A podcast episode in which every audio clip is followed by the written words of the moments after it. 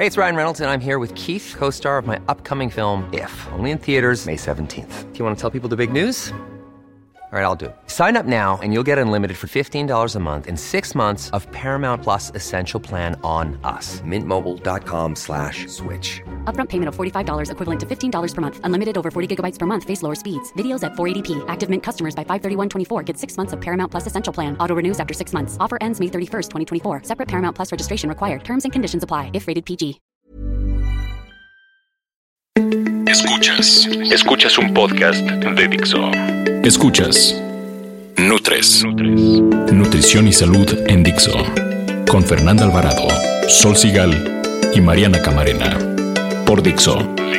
La productora de podcast más importante en habla hispana. Hola, bienvenidos, bienvenidos. Como verán, hoy me encuentro súper feliz porque este es un programa más de Nutres. Pero sobre todo porque paso mis tardes viendo los Juegos Olímpicos, lo cual me hace sumamente muy, muy, muy feliz. Mariana, además de saludar, por supuesto, Dima, ¿has podido ver algo de las Olimpiadas? Poco, pero me apasiona. Lo poco lo disfruto. Sí, tú, mi Fer. A mí me gusta nada más como que la fiesta de entrada y luego ya uno, me gusta la gimnasia olímpica. Hay unos bien padres. Yo las amo. me imagino que igual que los radios, bueno, los radios, los podcasteros que nos escuchan. Y solo por eso hemos preparado un programa especial sobre el tema. Así que sin más, pues a darle. Nutrición activa. Tienen que saber que entre el 5 y el 21 de agosto de este año podremos ver a los mejores atletas del mundo luchar por conseguir medallas en sus deportes. Estos Juegos de Río de Janeiro, Brasil, conocidos como Río 2016, son los primeros Juegos celebrados en América del Sur. En estos 17 días se disputarán 306 pruebas de 42 disciplinas. Asistirán 10.500 deportistas de 206 países. De las pruebas, 136 son femeninas, 161 masculinas y solo 9 son mixtas. Para todo esto hay 32 escenarios deportivos, fíjense, 45 mil voluntarios. Imagínate increíble, capacitar 45 mil voluntarios, 6.500 empleados y se pusieron a la venta 3.8 millones de boletos que costarán menos de 30 dólares. O sea, están al alcance, De cualquiera. sí, casi de todo el mundo. En este año regresan dos deportes súper populares, el golf, después de 116 años, y el rugby, después de 92, fíjense. Yo no soy muy fan del ¿Los golf. habían sacado? no estaban como deportes olímpicos. Van 100 depor- 124 deportistas mexicanos y se esperan de 5 a 7 medallas en clavados, taekwondo, fútbol, atletismo y tiro con arco. De hecho, México es ganador de la medalla de oro en tiro con arco. Están todas nuestras porras con ellos. sí. Ay, sí, Sí, por favor. En temas de alimentación tienen que saber, fíjense, 18 mil atletas técnicos y personal de las delegaciones se alimentarán en el comedor de la Villa Olímpica. 18 mil. Ándale, ponte a cocinarles.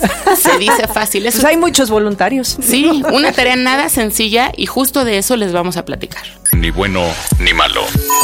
Fer, ¿por qué no nos cuentas algunos datos interesantes en torno a los comedores de la Villa Olímpica? La Villa Olímpica está formada por 30 edificios de apartamentos con 10.160 habitaciones. O sea, nada más imagínatelo. Y el comedor, a mí me encantaría ir al comedor. Debe ser ¿no? una cosa Debe ser una buena experiencia porque el comedor está for, este, o sea, tiene el, tamaño de dos campos de fútbol. Fíjate. ¿no? La cocina, imagínate, yo quiero una cocina, no tan grande. sí, la cocina ocupará la mitad, es decir, el tamaño de una cancha de fútbol. Pero imagínate. Eso es una cocina, ¿no? Y en los momentos de mayor actividad, eh, eh, la cocina va a servir aproximadamente 60 mil comidas por día, 60. en las que usarán 210 mil kilos de alimento. Sí, son Eso datos es un monstruo. O sea, sí era interesante darles estos datos Sí. porque imagínense qué cantidad de alimentos y lo interesante sería, y de lo que vamos a platicar, qué tipo de alimentos es los que Sí, comen los porque ese es el verdad, reto. ¿no? O sea, Sí, no estás claro. alimentando odines, estás alimentando atletas de alto rendimiento. Fíjate que impresionante. les van a servir en platos biodegradables y se van a usar 4 millones de platos biodegradables durante las Olimpiadas. Sí, también es un reto. Juegos, Todo sí. lo que tienes Pues que eso dejar de padre para contaminar. que no contaminen. Exacto. No, no, qué impresión, ¿eh? Oye, con relación a la comida, tú tienes algunos datos muy padres, ¿no? Bueno, lo primero es que de entrada va a haber platos, pues para todos los gustos. O sea, por ejemplo, el- desayuno de un japonés es muy diferente al de un mexicano. O sea, el Claro. japonés está acostumbrado a arroz, al vapor, sopa miso, pescado, nato, que son estas semillas de soya fermentada. O sea, tú no puedes modificar la dieta a un atleta cuando ya ha entrenado sobre su dieta. Entonces, ese es el primer reto y es lo que a mí me impresiona. Todos los atletas y técnicos pueden elegir entre cinco tipos de buffet. Está el brasileño, el asiático, el internacional, el tipo italiano que es pastas, pizzas o todo lo kosher también, impresionante. Que para la comida kosher necesitan además toda una comi una Una cocina, espe- aparte. Claro. O sea, que Y- no es de la, me- de la cancha de fútbol. No, no, dentro una- de esa cancha de food hay un área que es la cocina Sí. kosher con toda su vajilla, Claro. sus utensilios y está certificado por un rabino. Sí, sí. Bueno, y el y también eso es bien importante, o sea, como la mayoría de los alimentos, como están este, luchando con este tema autosustentable, pues son productos de Brasil. Obviamente hay unos que no se pueden consumir, conseguir, perdón, en Brasil. Entonces está el kimchi, que es una verdura fermentada que viene de Corea, algunos condimentos Pero más los asiáticos, porque Sí. Brasil es el país con mayor Claro, biodiversidad. o sea, hablar de frutas y verduras, Sí, pues creo claro, que hay imagínate. variedad impresionante. Toda la organización cree que los deportistas van a consumir decenas de miles de sándwiches. Muchos van a optar por la dieta brasileña que incluye arroz, frijoles negros. Hay una cosa que se llama farofa, que es harina de yuca tostada que suelen servirse sobre unos platos y carne.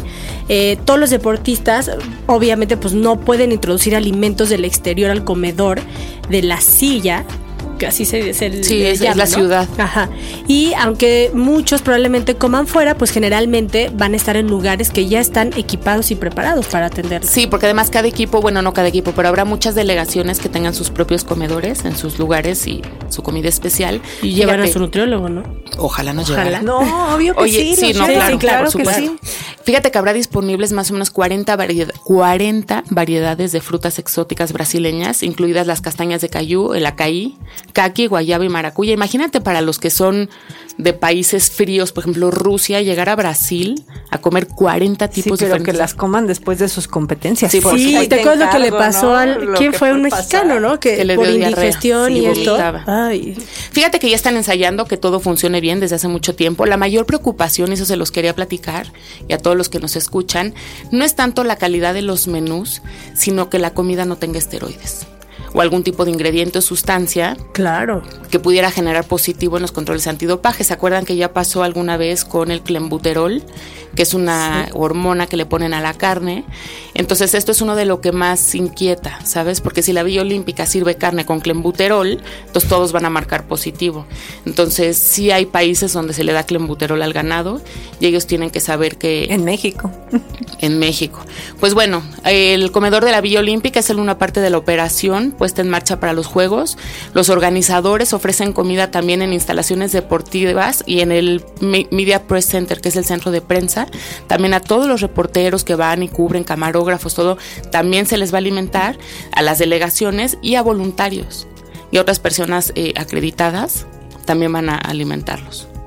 Yo tuve la- o sea, es que la dimensión es impresionante, pero a escala, cuando yo estuve participando como nutrióloga de las niñas de nuestra belleza, es un poco eso. O sea, iban todos los camarógrafos, más los productores, más así a un comedor, pero a mis niñas la dieta especial. Entonces, Claro. es un poco eso, como ubicar muy bien toda la logística que hay detrás para que realmente el atleta reciba el alimento que debe de recibir. Sí, fíjate que debido al gran volumen, justo lo que estamos hablando, no todo el alimento es orgánico, pero el origen estará controlado y está siendo organizado de tal manera que los atletas puedan comerlo de alguna manera segura. Sí. Y yo que deben de tener más alimentos de tipo como general, ¿no? Por ejemplo, Sí. en todos lados hay arroz, la gente come Sí. arroz, Hay come un pan, de pizza y leche, pasta. ¿no? La gente, y esa parte buenísima, la leche para los atletas, que Sí. es de los alimentos premium. De hecho, hay zonas de refrigeradores gigantes con leche, yogurt, kefir, todas estas opciones derivadas de los lácteos. Hay toda una zona de refrigeradores que están todo el tiempo llenándose para que ellos puedan consumir.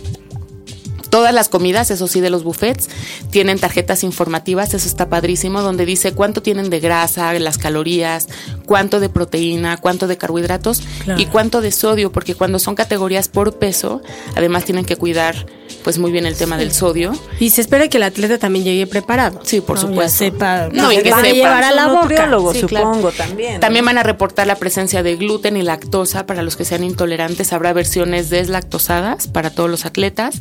Y bueno, pues que ellos decidan cuál es su dieta, la gente que los asesore, pero tienen todo para que les vaya muy bien. Bien, bien comer. Durante los Juegos Olímpicos de México 68, el servicio de comedores preparó un promedio de 22.229 raciones de comida por día, dando un total global de 356.467. El 80.93% correspondió a las delegaciones deportivas, el 2% a los invitados y casi el 1% a los atletas que solicitaron cajas de almuerzo o box lunch. De los seis comedores en servicio, el destinado a los países de Europa Oriental fue el que sirvió más comidas. El segundo fue el de países asiáticos y africanos, que proporcionó alrededor de 141.026 comidas, o sea, el 17% del total. Y el tercero fue destinado a delegaciones latinas. El cuarto fue el de las delegaciones de Europa Occidental, el quinto para visitantes de países de habla inglesa y el sexto, que fue el último, el comedor internacional. Las 3 de Nutres. 3 de Nutres. Mariana, yo sé, ¿conoces a Michael Phelps, el nadador? No tengo el gusto, pero sé quién es. ¿Y sabes, ¿y sabes cuánto come? Es una locura. Es el Sí. dato más alarmante. Sí. Este hombre consume alrededor de 5.000 a 7.000 calorías diarias. O sea, nada más ubica que la Organización Mundial de la Salud, para una persona normal, recomienda un consumo de 2.000 calorías. O sea, bla, bla, o sea bla. que él sí, sí. se puede ir al resort todo incluido del que hablamos el podcast Pero además, 2000 alguien activo, alguien sedentario ni siquiera. También se cuenta que Phelps consigue este alto aporte energético en gran medida mediante un elevado consumo de hamburguesas, lo cual él ha desmentido absolutamente. Nadie tiene el cuerpo de Phelps a base de hamburguesas. Esa es la verdad. Oye, y hay un gran velocista, Bolt, que ama el camote. ¿no? Esta- este un tubérculo. cuerpo ese hombre.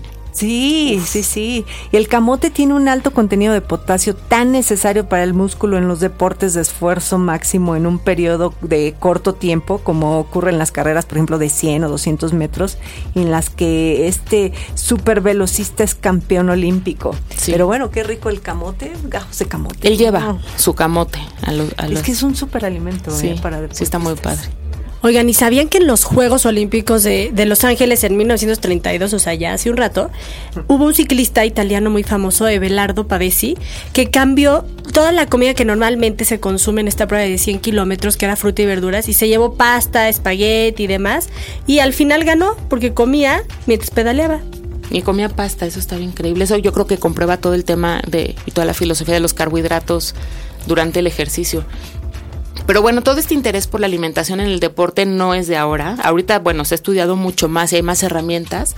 Pero fíjense que desde el nacimiento de los Juegos Olímpicos establecidos en el año 884 a.C., ya existía toda esta información y hay muchas leyendas sobre la alimentación. Por ejemplo, se cuenta que hay un pues que será deportista, Milón de Crotona, nacido en 510 antes de Cristo, él fue discípulo de Pitágoras y él decía que hacía falta consumir diario 20 libras de carne para competir. Llegó a comerse un toro de cuatro años de- después de haberlo llevado sobre sus hombros a todo lo largo del estadio. 20 libras de carne para competir. Oh, bueno. Sí. También aquí, bueno, ahí se conoce que muchos deportistas chinos este, se someten a dietas, pero sin carne, justamente para evitar el consumo occidental de sustancias prohibidas por la Agencia Mundial Antidopaje y el Comité Olímpico. O sea, que en un chino nunca coma carne en México, por favor. Sí, por el si no, justo, sobre todo por el clenbuterol. De, ajá, de, de algunas estas sustancias que son se consideran como doping, ¿no? Los atletas chinos sustituyeron la carne por pescado, lácteos, o sea, principalmente eh, yogurt, Leche. kefir y proteínas en polvo. Y hablando, Fer, de este cambio que hicieron los chinos de carne por otros tipos de alimentos, justamente en los lácteos, se ha visto ya cada vez más estudios donde los atletas que consumen leche descremada o no, porque hay atletas que no necesitan No. que sea descremada ni deslactosada o sin lactosa, eh, tienen un mejor rendimiento porque se recuperan muy fácil ya que la proteína de la leche es de alto valor biológico, tiene calcio, que el calcio es uno de los minerales que más se han estudiado para ver también toda la, parte en la recuperación del músculo. De hecho, platicaban de unos box lunch que son unas... Eh, el servicio de comedor está obligado a tener cierta cantidad de box lunches porque no todo el mundo pasa el día en la Villa Olímpica. Claro. Entonces, este box lunch lo pueden llevar para antes de competir o para después. Para después siempre trae algo de proteína y siempre trae un lácteo, que puede ser de sabor o sin sabor, pero siempre lo trae, trae una fruta, ¿no? De estas 40 mil variedades que hay. Porque es también muy importante que incluyan leche en la alimentación, porque va, tiene, además de la caseína que nos dices y que sirve como hidratación, tiene una alta concentración de electrolitos, o sea que son minerales presentes en la sangre y que pierdes a través del sudor. Entonces, bueno, es uno de, los alimentos y como dices también tú, o sea, no nada más tiene caseína, también tiene proteína de suero de leche, ¿no? Y muchísimos... Y el tipo de aminoácido que tiene esos famosos aminoácidos de cadena ramificada, cómo regeneran el músculo. Vamos, o sea, sí, sí se recomiendan atletas. Por eso es que están a libre demanda en los comedores y no otros productos con azúcar y que eso no está a libre demanda. Los lácteos sí están, están los refrigeradores todo el tiempo llenos. Eso es muy impresionante. Y los están rellenando y rellenando. Yo creo que los atletas saben la importancia y los consumen. Nutres. Y así se nos fue este podcast que estuvo increíble, no me dejarán mentir, entre tanto dato interesantísimo y que seguimos viéndolos competir y ver hasta dónde podemos llevar el cuerpo al límite. Pues nada, nos despedimos. Estas somos las tres de Nutres. En Twitter nos encuentran como arroba NutresTV con numerito. Nuestra fanpage en Facebook es NutresTV con todo con letras. Eh, correo electrónico nutrestv.gmail.com. Mi nombre es Mariana Camarena y yo estoy en Twitter como arroba nutrición activa. Oigan, descarguen el podcast en Dixo.com o en iTunes, también de nuestras páginas, también de repente, más bien siempre, en Twitter, en Facebook ponemos los links para que puedan entrar más fácil. Hay unos temas increíbles, llevamos muchísimos programas y pues estamos a sus órdenes para que nos digan qué otros temas se les ocurren. Este fue el 67, Fíjate, más todo lo que hicimos antes. No, bueno. Entonces, bueno, aquí andamos. Yo soy Sol Sigal. En Twitter me encuentran como arroba Sol Sigal y estoy a sus órdenes. Y la verdad es que tenemos muchísimos temas por los que, de que queremos seguir platicando, platicando. A veces suenan repetitivos para nosotras, pero ustedes nos lo siguen pidiendo. Escríbanos, ya les dio Mariana las redes, para ver como qué les gustaría escuchar. Pero mientras, la próxima semana yo tengo una hijota adolescente, yo tengo mucho que contarles. Vamos a hablar de dieta de los adolescentes. Yo soy Fernanda Alvarado y en Twitter estoy como arroba Fernanda con doble R. Gracias. Bye.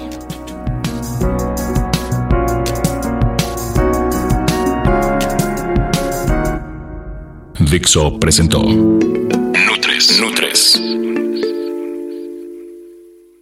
Las opiniones expresadas en este programa no pretenden sustituir en ningún caso la asesoría personalizada de un profesional. Tanto las conductoras como Dixo quedan exentos de responsabilidad por la manera en que se utiliza la información aquí proporcionada. Todas las opiniones son a título personal.